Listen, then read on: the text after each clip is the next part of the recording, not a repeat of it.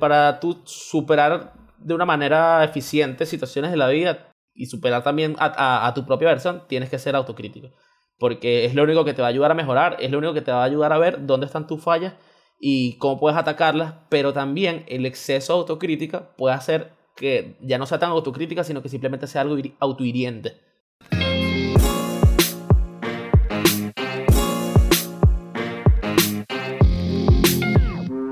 Bueno, bienvenidos a otro episodio de Tres Puntos Podcast, el show de la desinformación. Eh, hoy vamos a estar hablando de un tema interesante y excesivamente común en nuestra área, en el área creativa, que es el síndrome del impostor. Em, que es básicamente, en resumen, cuando crees que no eres lo suficientemente bueno o cuando crees que no te mereces las cosas, que, las cosas buenas que te están pasando. Eh, y eso es demasiado común en, en el diseño, en, las áreas creativas y es algo que vimos muchísimo también en, la universidad, que es algo que le pasa a mucha gente y nos pasa a todos hasta cierto punto, ¿no? Entonces hoy va, vamos a tener una conversación bien, bien interesante sobre este tema, eh, porque también está relacionada al... Eh, como todos nuestros episodios han tenido una, una relación, este también está relacionado al portafolio. Muchas veces creemos que nuestro trabajo no es lo suficientemente bueno para mostrarlo. Y en la mayoría de los casos no es así. Muchas veces tenemos cosas muy cool en las que hemos trabajado, pero eh, nos da miedo mostrarlas. Entonces, nada, vamos a estar hablando de eso eh, un buen rato. ¿Cómo están ustedes, muchachos? Hola amigos, ¿cómo están? Buenos días. Este, bueno, bien, un poquito triste. En realidad estoy bien, pero también un poquito triste tengo una buena noticia, tengo una buena noticia para, para, darles. Este, vamos a empezar con las malas. Porque nada, un poquito triste porque nada, coño, mi, el micrófono me jodió mi voz en el, en el episodio pasado. O sea, se desconfiguró y me grabó mal. Pero bueno, fallas técnicas, todos somos humanos. Pero por otro lado, la buena noticia es que terminando el episodio la semana pasada quedé con, con la espinita del portafolio. ¿Ah? El niño ya casi tiene el portafolio lo tiene armado, empezó a trabajar. Muy bien. Empecé a meterle a full ahí en el lado de portfolio y avancé un montón en mi vaina. Qué cool. Qué cool. Buen día para todos, muchachos, muchaches, ¿cómo están? Bienvenidos a Tres Puntos Podcast y bienvenidos a la ronda de saluditos oficial. ya se llama así. Antes de que preguntes, ya se llama yo así. quería dejar Ok. la ronda de saluditos. Ronda de saluditos, listo. Sí. Me gusta, está bien formal, me gusta. Eh, yo quería decir, antes de que empezáramos, que Leo incluso cuando su audio suena mal, suena mejor que yo. Así que nada, continuemos. Tu pregunta. Eso no es el, eh, eh, eso, eso no es el síndrome del impostor invadiendo nuestro episodio.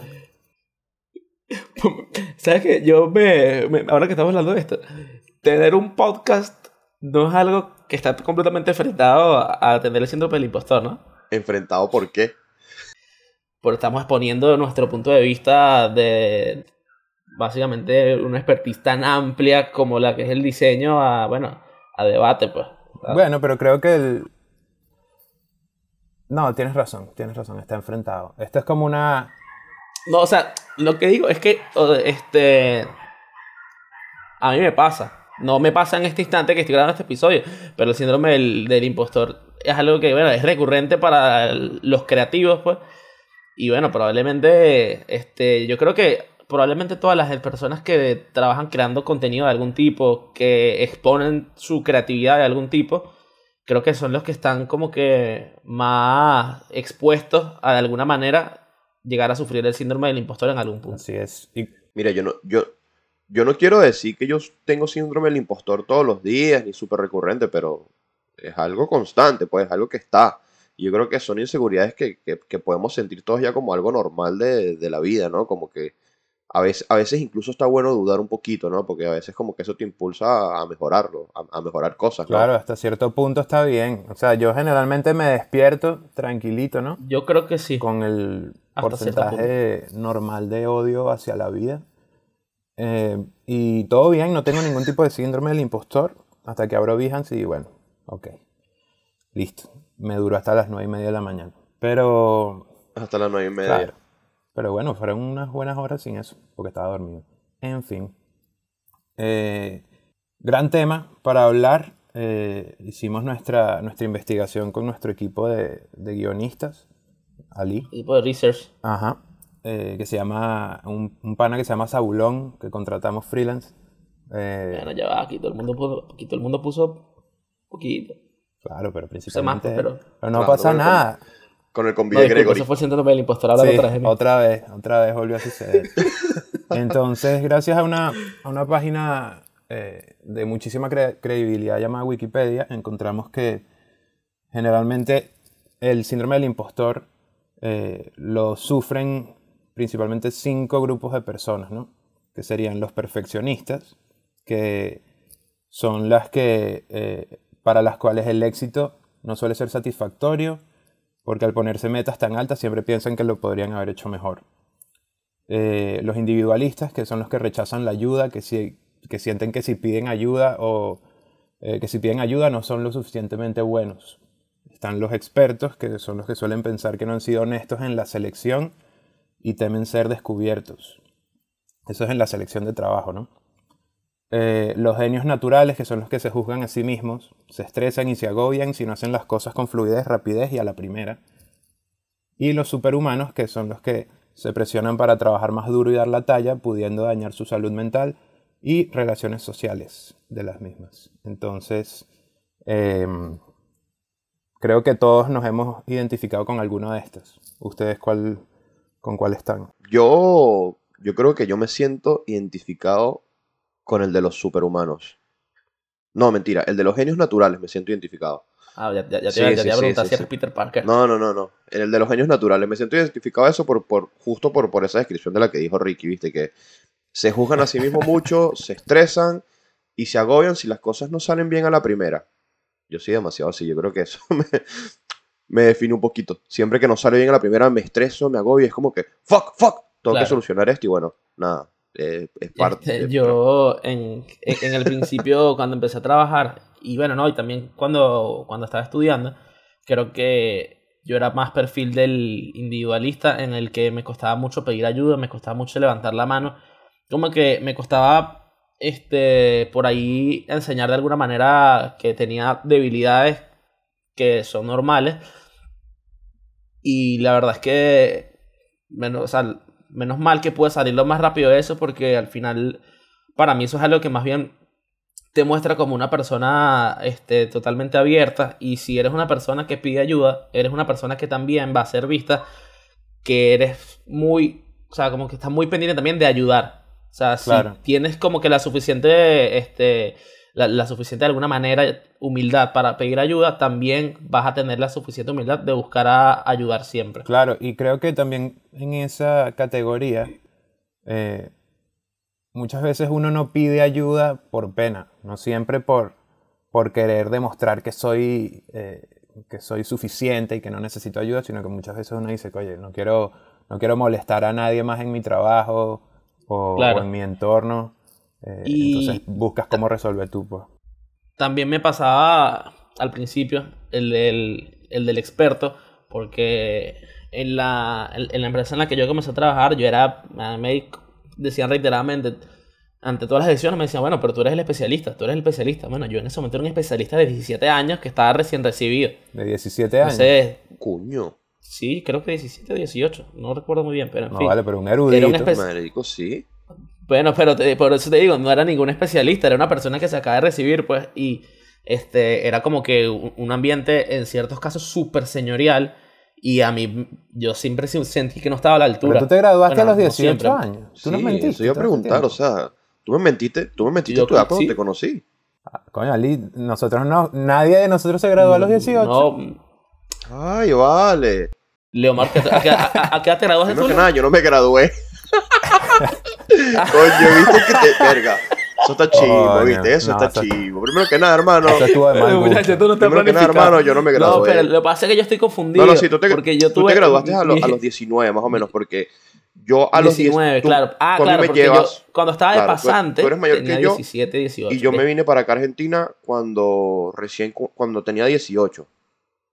Y tú te graduaste el año, el año después Bueno, que yo llegué, El 2015 año te siguiente, graduaste el- tú. Claro, exacto. Bueno, Eh, bicho exacto. es un- Bueno, y- No, bueno. Buen buen insight, Tampoco buen le insight. mentir a las, a las 14 Eh. personas que nos escuchan. Bueno, si se sintieron ofendidos, por favor no se vayan, son muy importantes para nosotros.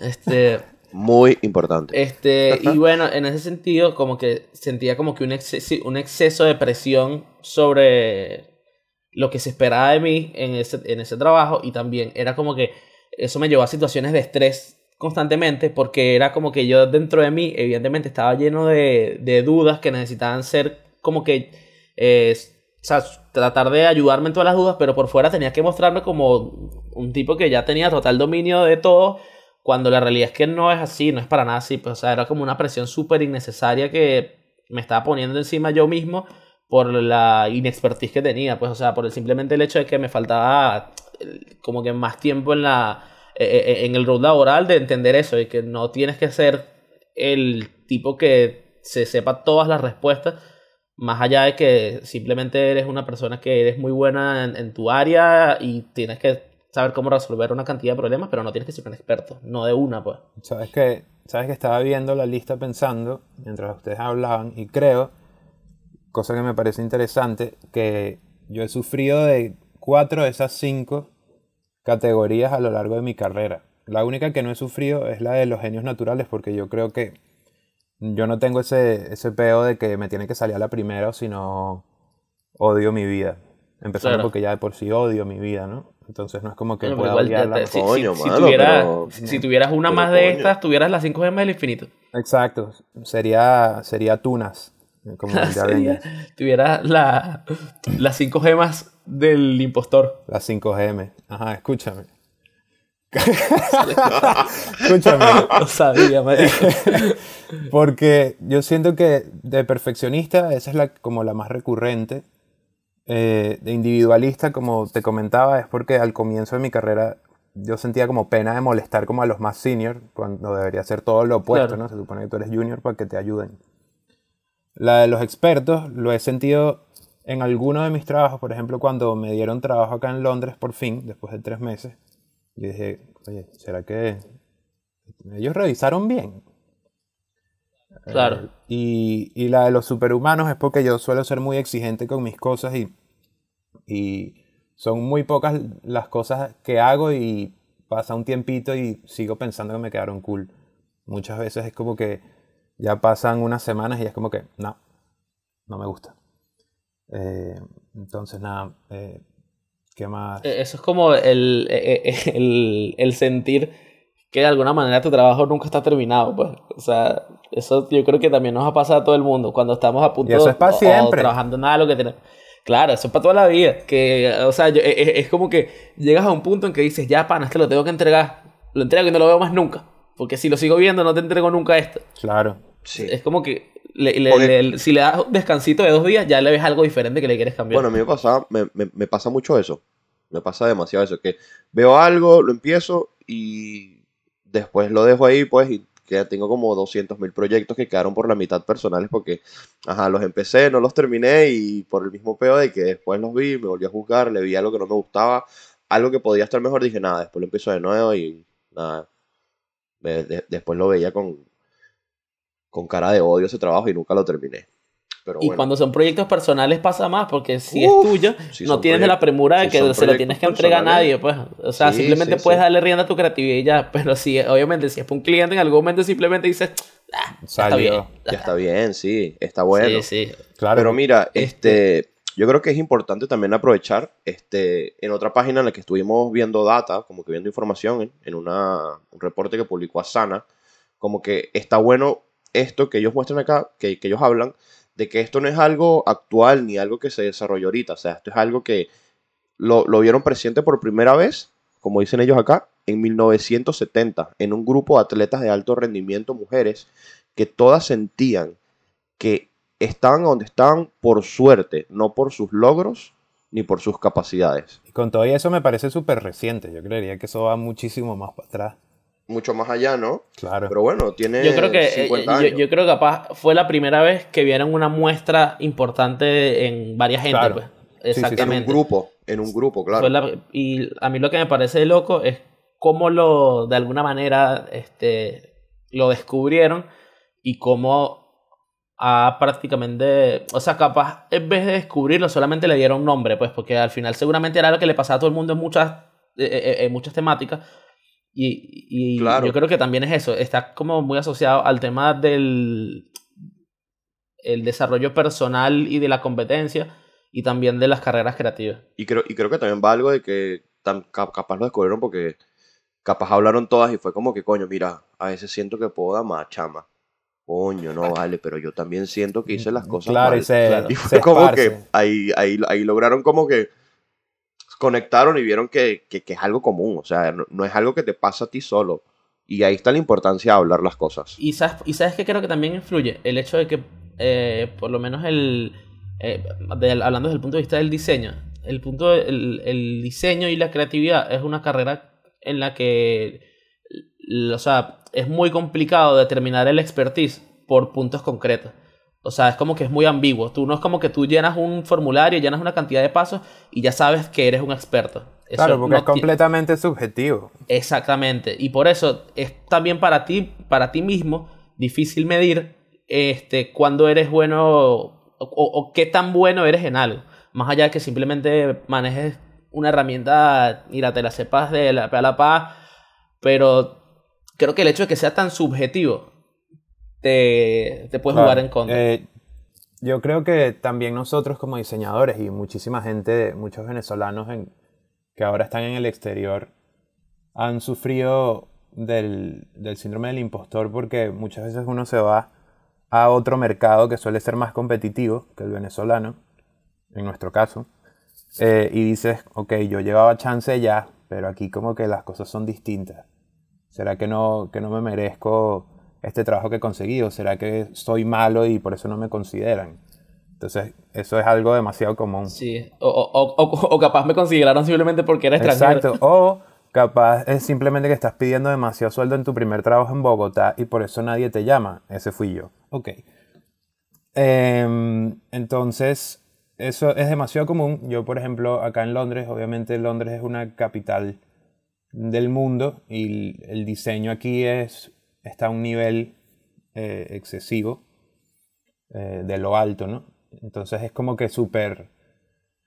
Hay que tener mucha paciencia porque, porque muchas veces, aunque te llamen, el, el proceso de selección suele ser muy largo, suele tener muchas etapas. Y también es muy posible que no te llamen. Eh, yo cuando, Aquí tú puedes durar seis meses esperando claro, que... yo cuando estaba buscando trabajo acá, mandé por lo menos a mi, mi perfil como a 150 sitios. güey. Y de los cuales me habrán respondido ni el 10%, quizás. Ponte tú que el 10%. Entonces Claro. eso puede ser como... eh, puede causarte un bajón emocional porque dices, obviamente no sirvo. O sea, Te mi vida, ha sido, odian. mi vida ha sido una Me mentira. odian, o sea, Eso es lo que uno piensa. Tal cual. ven mi, ve- ¿qué pasa? Mi portafolio es indigno, no es suficiente. No, y, y también como que empiezas a dudar de las cosas que has hecho antes, pues. O sea, de, de- se- se- como que te saboteas mucho. Empiezas a ver, pero realmente Sí. lo que yo estaba haciendo en mi trabajo anterior era lo suficientemente bueno, o realmente tenía que ver con esto. Así sea Claro. exactamente lo mismo. Y es como que eh, em- empiezas a, a- a por ahí buscarte, buscarte fallas donde no las hay, pues. Y Claro, em- em- empiezas a ser muy autocrítico contigo mismo. Claramente, claro. Y yo creo que ahí hay como la, la autocrítica es tramposa. Pero necesaria, Porque- es tramposa, pero sí, necesaria. sí, sí, sí. Esa, esa- por eso te digo que es tramposa. Porque yo Es un arma de doble Exactamente. Yo creo que para tú ser este. A mí no me gusta decir una persona exitosa porque no me gusta mucho esta palabra. Pero yo creo que para tú, este. eh, no sé, es que es muy ambiguo. Este, para tú, tipo, superar de una manera eficiente situaciones de la vida y superar también a, tu propia versión, tienes que ser autocrítico. Porque es lo único que te va a ayudar a mejorar, es lo único que te va a ayudar a ver dónde están tus fallas y cómo puedes atacarlas, pero también el exceso de autocrítica puede hacer que este, ya no sea tan autocrítica, sino que simplemente sea algo hiri- autohiriente. A veces con la autocrítica pasa demasiado de que no nos damos el tiempo ni el espacio para celebrar Ujú. de pana todo lo que uno logra. Como que a veces Claro. te enfocas nada más en, en- en las cosas que capaz puedes mejorar y se te olvida todo lo que has logrado y todo lo que estás por lograr. Entonces como que saca- sacas de tu mente eso, no, no celebras esos momentos, no, no los disfrutas y te, y te, y te opacas ¿Sabes eso. qué? Y eso no está bueno, que eso pero también bueno. se amplifica Sí, ahorita en estos tiempos por las redes sociales, porque muchas veces uno ve, eh, ah, tú eh, tuviste cierto logro y ves en Instagram o en cualquier sitio que no sé quiéncito o con tu edad, de repente ya es, no, bueno, Chris 2, Cristo. Chris 2 se despierta. Chris 2 se despierta Fototrampa. y le dice a la esposa que le tiene que pagar 80 mil dólares por dormir al lado de él. Fue una, porque eso fue una asesoría de, de sueño. Tal cual. Eh, Sí, sí, sí. Claro, del pero sueño, muchas literal. veces, eh, estoy diciendo mucho, muchas veces, le pido perdón a los 14 oyentes. Em, Está diciendo muchas veces, Sí. muchas veces. eh, ¿Qué es lo que estaba diciendo, Dios mío? De las redes sociales. Cristo. Ajá, eso se amplifica con las redes sociales porque ves- te ves comparado con demasiada gente. Eh, antes eso no pasaba porque tú solo te comparabas con tu entorno, o por lo menos con un círculo más cerrado, Claro. pero ahorita tú te puedes comparar con alguien que hace lo mismo que tú en la India, o que hace lo mismo que tú en África, o que hace lo mismo que tú en Finlandia, y muchas veces uno dice, ves, ahí está, otra vez. Eh, tú logras algo muy cool y de una te pones a compararte. Entonces no, le estás, no, no te estás dando el tiempo que te mereces para celebrar tus logros. Entonces siempre estás inconforme, siempre crees que, que no eres suficiente y eso alimenta eh, el síndrome del impostor. Sí, yo creo que eso también va mucho con el con la sociedad de estos días. Porque al final, fíjate que nosotros, este, por más que sea, somos unos chamos, todavía, pues, somos unos chamos y sentimos que no tenemos nada, ¿sabes? Que no tenemos nada comparado a lo que tenían nuestros viejos antes. Este, que ya ellos tenían una casa, un carro. y Mi papá me tuvo a los 24 años. Y mira, yo siento que yo tengo un chamo ahorita y me arruina la vida. Este, entonces yo creo que también, primero que nada, el mundo cambió, la velocidad cambió, lo, el- como que cambió la, la, la perspectiva y las, la, las realidades cambiaron, pues, porque evidentemente hoy no es, una, no es una mentira para nadie, todo el mundo sabe que el- en, en Venezuela la tasa de migración es altísima, prácticamente hay más gente que está pensando en irse y que ya se fue que los que se quedan y eso también te cambia la realidad, pues hay... ah, yo, yo creo que tú te vas para cualquier país que no sea, o sea, fuera de Venezuela, consigues un trabajo en creatividad, tu primer trabajo en creatividad, así no sea lo que estás apuntando, para mí ya eso es un logro y tú tienes que celebrarlo.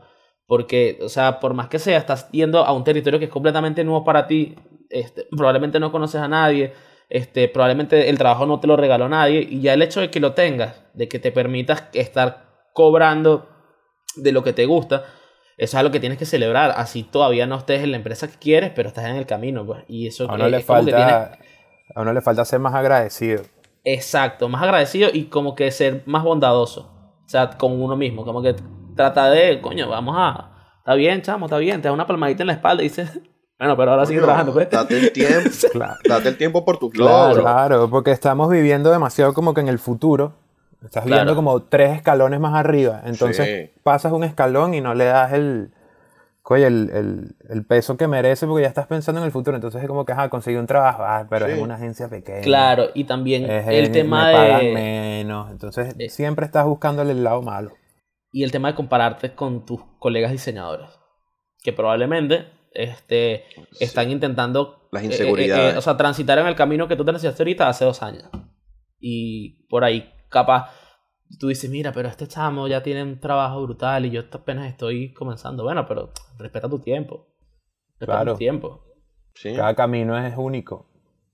Eh, pero es que las redes sociales, las redes sociales, somos tres boomers aquí hablando de, la- de las redes sociales.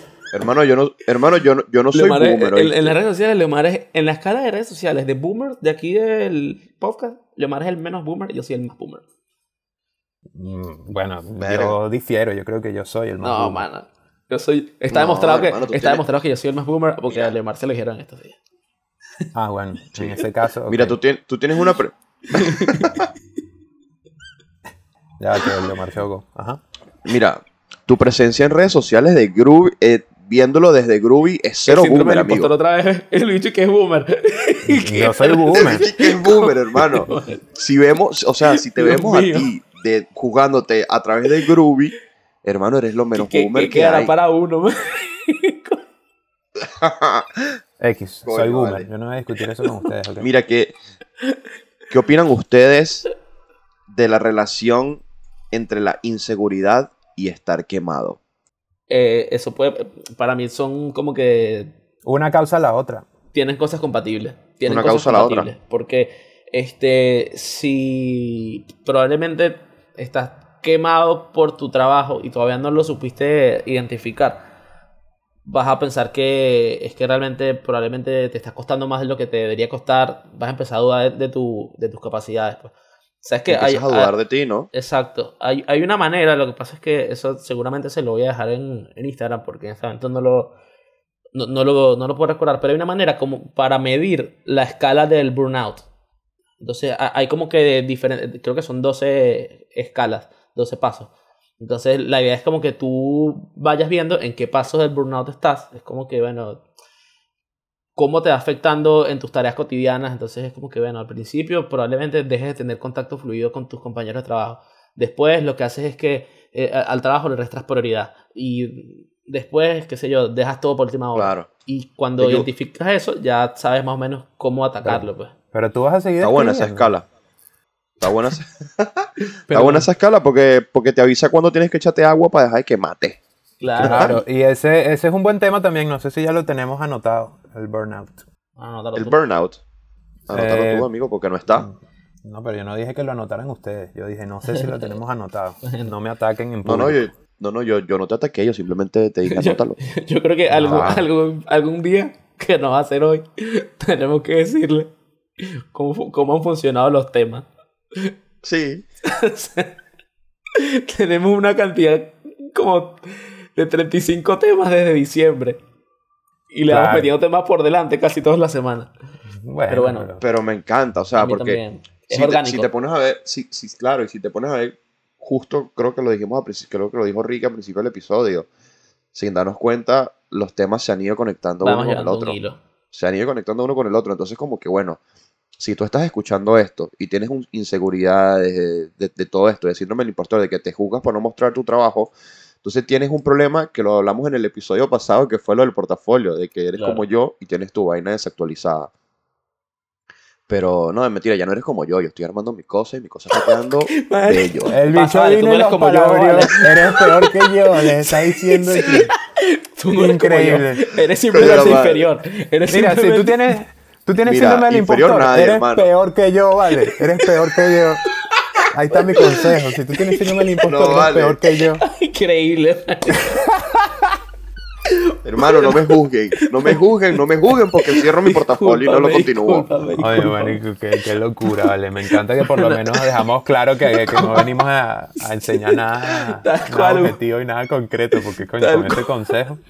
Coño, yo no, yo no tengo muchas cosas que enseñar. En fin, en fin. Ay, Pasa es que, otro este- puntico, otro puntico que suele afectarnos. Muchas veces uno le tiene miedo a mostrar su trabajo y a, y a estar seguro de su trabajo porque está mal visto.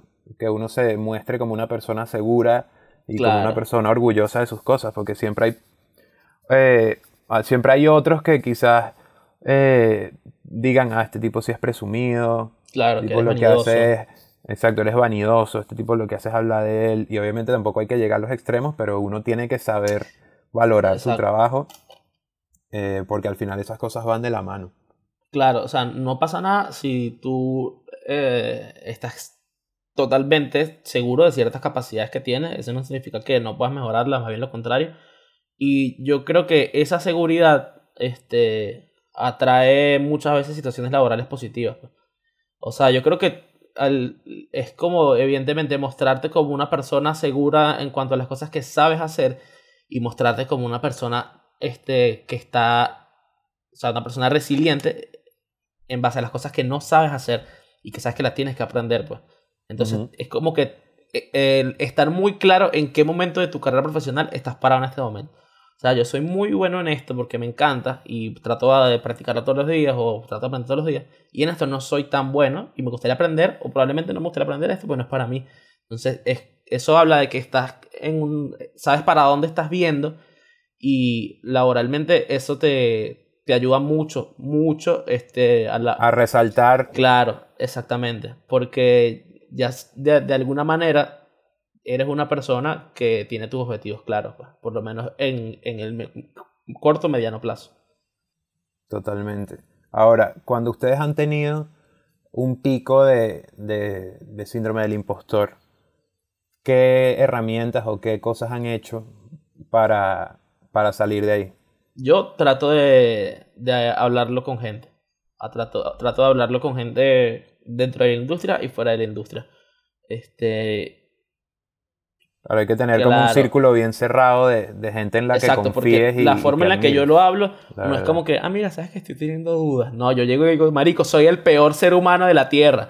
Entonces tienes que como que tener ese círculo para poder Claro. abrirte así en ese sentido y que, bueno, también evidentemente la persona que te está escuchando probablemente no sea un psicólogo y no va a tener las herramientas perfectas para ayudarte, pero el hecho de tú hablar de eso te libera y te también te cuando lo hablas te probablemente te das cuenta que Te no desahoga. están exactamente.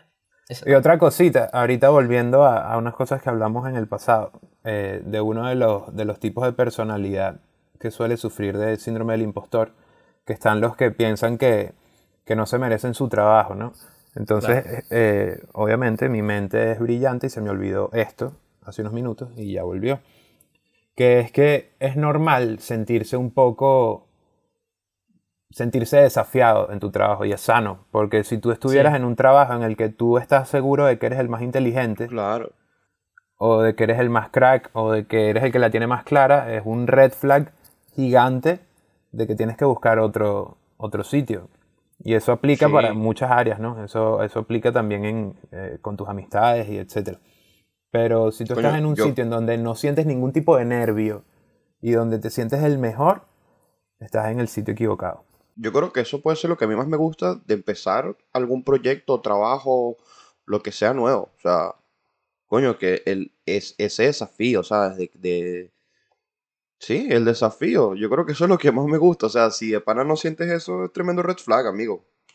Claro, y, y también cuidarlo saber- ahí. Cuando, ahorita que, bueno, ¿qué ibas a decir, bro? ¿Mala mía?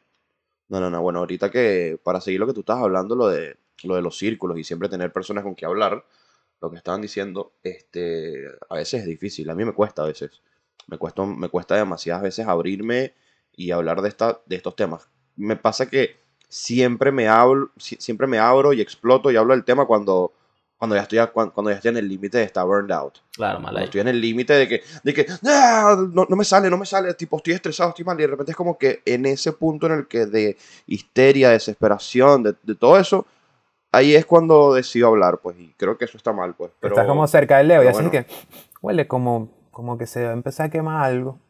El arroz quemado. Ajá. Claro, y ahí es que bueno, y- empieza. Y después, después preguntan por qué soy calvo. Somos.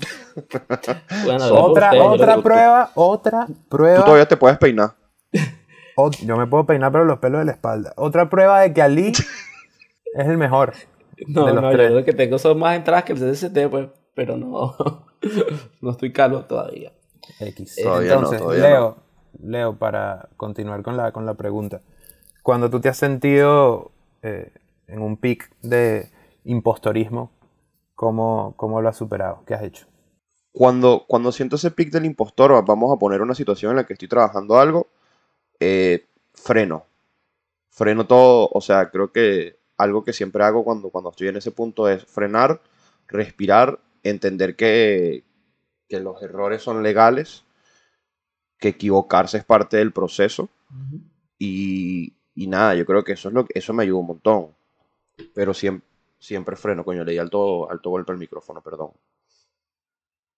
Este. No, bueno, si Sí, no sí, sí, lo, bien, lo sentí, pues, o sea, me preguntaste eso y Claro. es eso, pues, a- eh, me parece siempre que es- está bueno eso, o sea, darse una pausa y, y valorar todo lo que todo lo que haces en el proceso, lo que, lo que haces en el camino, todos tus logros y todo. Claro, es como darle, darle un poquito de perspectiva al, a, a- a tu propio proceso. Y para mí también es muy importante saber controlar tus emociones. Porque, o sea, hay días en los que... bien- Bueno, esa es la clave, la clave de la existencia, básicamente. Claro, Sí. pero bueno, en este punto concreto, controlar tus emociones en el sentido de que no todos los días vas a ser la persona más creativa del mundo y no todos los días este, te va a encantar el trabajo que acabas de hacer. Y bueno, eso no significa que seas malo, pues. Eso significa que, bueno, hay, hay días así, pues. Hay días en los que... eso significa que eres un humano y no eres una máquina. Exactamente. Claro, cuando uno tiene un día malo, uno tiene que, que aceptarlo, como que embrace, it. Disfrutarlo. Este es un día malo y no seguir intentando. Muchas veces uno está tratando de sacar algo, de diseñar algo y no te sale, y no te sale, y no te sale. Y mientras más lo intentas, más te frustra. Y llega un punto en el que tienes que hacer como que, bueno, ya, voy a tomarme una pausa, si sea, me voy a tomar una siestica, o mañana sigo, a menos que sea un proyecto que tengas que entregar, obviamente.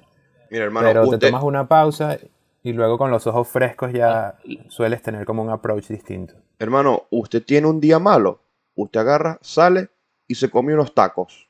Mejoras tu día. Unos taquitos ahí. O un sándwich, un sándwich de vacío, como Ali. Como Ali, un día de 38 grados unos taquitos ahí de chinchulín, no, chicos, dámelos ya. Bueno. incluso en un, en un buen, día. Claro.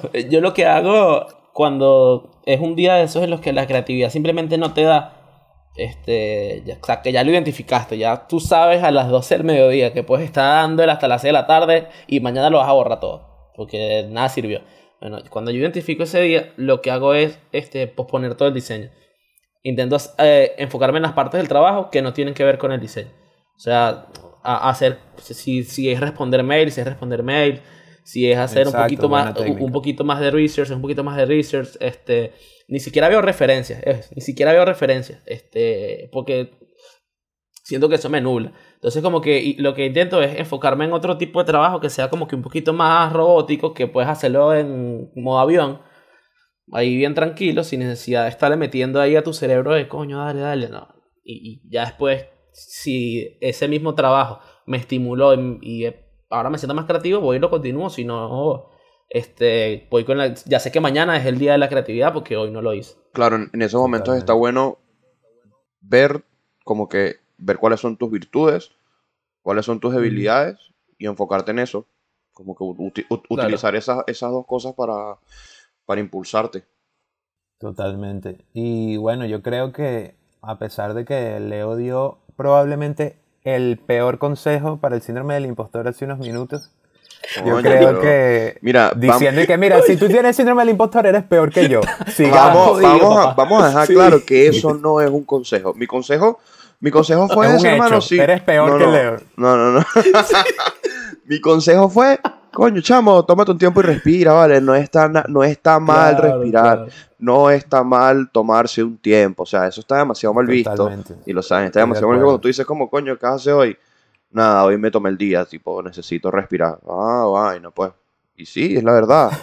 necesito respirar. Claro, yo lo, sí, sí. Yo lo que iba a decir era que si hay alguien escuchándonos que sufra eso en este momento, es que... Eh, ¿Eres peor que Leo? Eres peor que Leo, pero. No, comenzando por ahí. Ya, no me interrumpan, por favor. Ser peor que Leo, igualmente, embarca un gran espectro de calidad. porque Leo es el mejor. Entonces, incluso siendo el peor que Leo, puede ser muy bueno. exacto. Entonces, muestren su trabajo, crean en ustedes. Seguramente sus trabajos es increíble. Eh, no se contaminen la, la vista viendo un montón de cosas en internet. Solamente crean en el, en, la opinión de, gente muy cercana y relevante en el área. Y muestren su trabajo, no tengan miedo, ustedes son buenos. Ok, ya eso fue lo inspiracional que, quería decir. Bueno, yo lo que tengo para decir en este punto es otra frase de Mano Ginobili. En algún momento se han dado cuenta que yo tengo muchas frases de Mano Ginobili. Nada más y nada menos. Y no me pregunten por qué. No me pregunten por qué. Este, que yo le leía a Mano Ginobili es un consejo que le da a los emprendedores, que es que tienes que tener la paciencia contigo mismo que tienes con tu mejor amigo, tratarte a ti como si tú fueras tu mejor amigo, quererte a ti como si fueses tu mejor amigo y aconsejarte a ti como si estuvieses aconsejando a tu mejor amigo. Eso quiere decir que, bueno, muchas veces somos muy duros con nosotros mismos y cuando viene alguien en situación de necesidad a buscarnos ayuda, no somos así de duros como si fuésemos nosotros, nos abrimos de una manera distinta. Entonces, mi consejo, que en realidad el consejo de Manu Ginobili, este, es que intentes ser un poquito, tengas un poquito más de kindness contigo mismo. Tú estás a la altura de Ginobili. Este estás a la altura de Ginobili, sí. O sea, es casi dos metros. Uño. Totalmente. ¿Te Y mira, yo creo que yo también quiero decir algo, pues. Algo que, Dale, lánzate. algo que, algo que me ha ayudado a mí y que ayuda mucho desde mi punto de vista. A veces utilizamos términos en cuando, cu- cuando, cuando hacemos trabajos o, o vainas. O sea, en lugar de utilizar términos como que yo ayudé en esto, yo coordiné esto, yo apoyé en esto, como que a veces uno tiene que empezar a darle un poquito más de valor a los términos con lo que uno define las cosas que uno hace y decir como que, bueno, yo dirigí este trabajo, yo trabajé con esta persona, yo colaboré en este proyecto, yo fui parte de esto, como que eso te ayuda también como que a impulsarte a dar un brinco fuera del síndrome del impostor. Sí, yo también, bueno, antes de que, de que cerremos, me acabo de acordar de algo. Hace como una o dos semanas estuve en una reunión con mi jefa eh, y estábamos discutiendo mi, mi PDP, que es como el, el Personal Development Plan, eh, que se supone que basado en eso te evalúan y ven si te aumentan el sueldo, si te dan un bono o si simplemente no te votan, ¿no? Básicamente. Te evalúan. Entonces, exacto, te evaluan. Em, entonces, el, cada ciclo o cada review abarca un cuarto del año. Em, entonces, en cada mes uno tiene ciertos proyectos principales y tú vas mostrando como que el progreso en esos meses, ¿no? Y yo había puesto como que, ajá, este proyecto paralizado por tal cosa, este proyecto paralizado por tal cosa, que era el rebranding de la empresa. Se lo mostré a mi jefa y mi jefa me dijo, necesito que pongas más detalle porque tú has hecho muchísimas cosas eh, y tu labor es muy importante. Básicamente tú eres, tú como persona eres el departamento de diseño y de branding de la empresa eh, y como que cumples una labor muy importante. Entonces no necesito que valores más tu trabajo y que, y que te des como que el, el respeto que te mereces tú mismo. Entonces ponle más de, Valórate prácticamente. Claro, ponle más detalle a eso porque has trabajado en cosas muy cool. Y yo dije, ok. Y Ah, bueno. claro, de, de hecho eso me, me- me hizo darme cuenta que yo estaba como en un medio, en un medio pic de, de, de impostor sin darme cuenta. Porque yo lo hice sin decir como que me odio, esto es lo peor, no sé qué, sino que yo lo hice normal y ella como que me abrió un pelo los ojos. Claro, ella me abrió un pelo los ojos y fue como, ok, estuvo cool.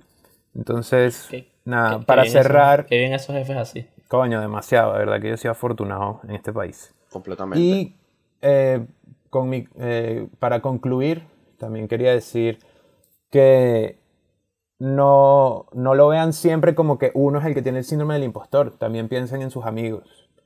Eh, y denle apoyo a sus amigos diseñadores y creativos, porque muchas veces están en un hueco y tú no tienes ni idea. Eh, denle feedback eh, constructivo, apóyenlos y siempre estén nutriéndose de forma valiosa, porque eso es demasiado útil y bueno para mantenerse fresco y para evitar caer en huecos o, o quemarse. Bueno, como dijo Manu, como dijo Manu Ginobili. Chao, che. Y bueno, Como dijo por Manu favor, Ginóbili, eh, pásame el balón. Sí, ya no me acordé. No, bueno, olvídenlo. Dios mío. Y, eh, Tony Parker, estaba pensando en otro, en otro jugador y no me vino. Dios, weón. Coño, vale. Pero Tony Parker y Ginobili no jugaron, pues. Pero no son la misma persona. No, bueno, obvio, porque como Sí, dijo sí, Manu so- Ginóbili, sí, pásamela, sí, ok. Tony. Coño, vale, pero es que uno no... ¿Ves? Yo no le tengo temor a equivocarme. Dale. Gracias a todos por llegar hasta- al final de este episodio. Y nada, les recordamos, perdón, les los, in- perdón los por invitamos a seguirnos, a, a- a regalarnos un likecito en Spotify, en YouTube, en Google Podcast, donde sea que nos escuchen. Regalarnos ese follow y nada, no pierden nada compartiendo este podcast. Todos tenemos amigos creativos que necesitan escucharnos. O no, pero bueno, Sus- suscri- suscríbete que en las próximas 24 horas te va a pasar algo positivo. Claro. se les quiere. Nos vemos. Adiós.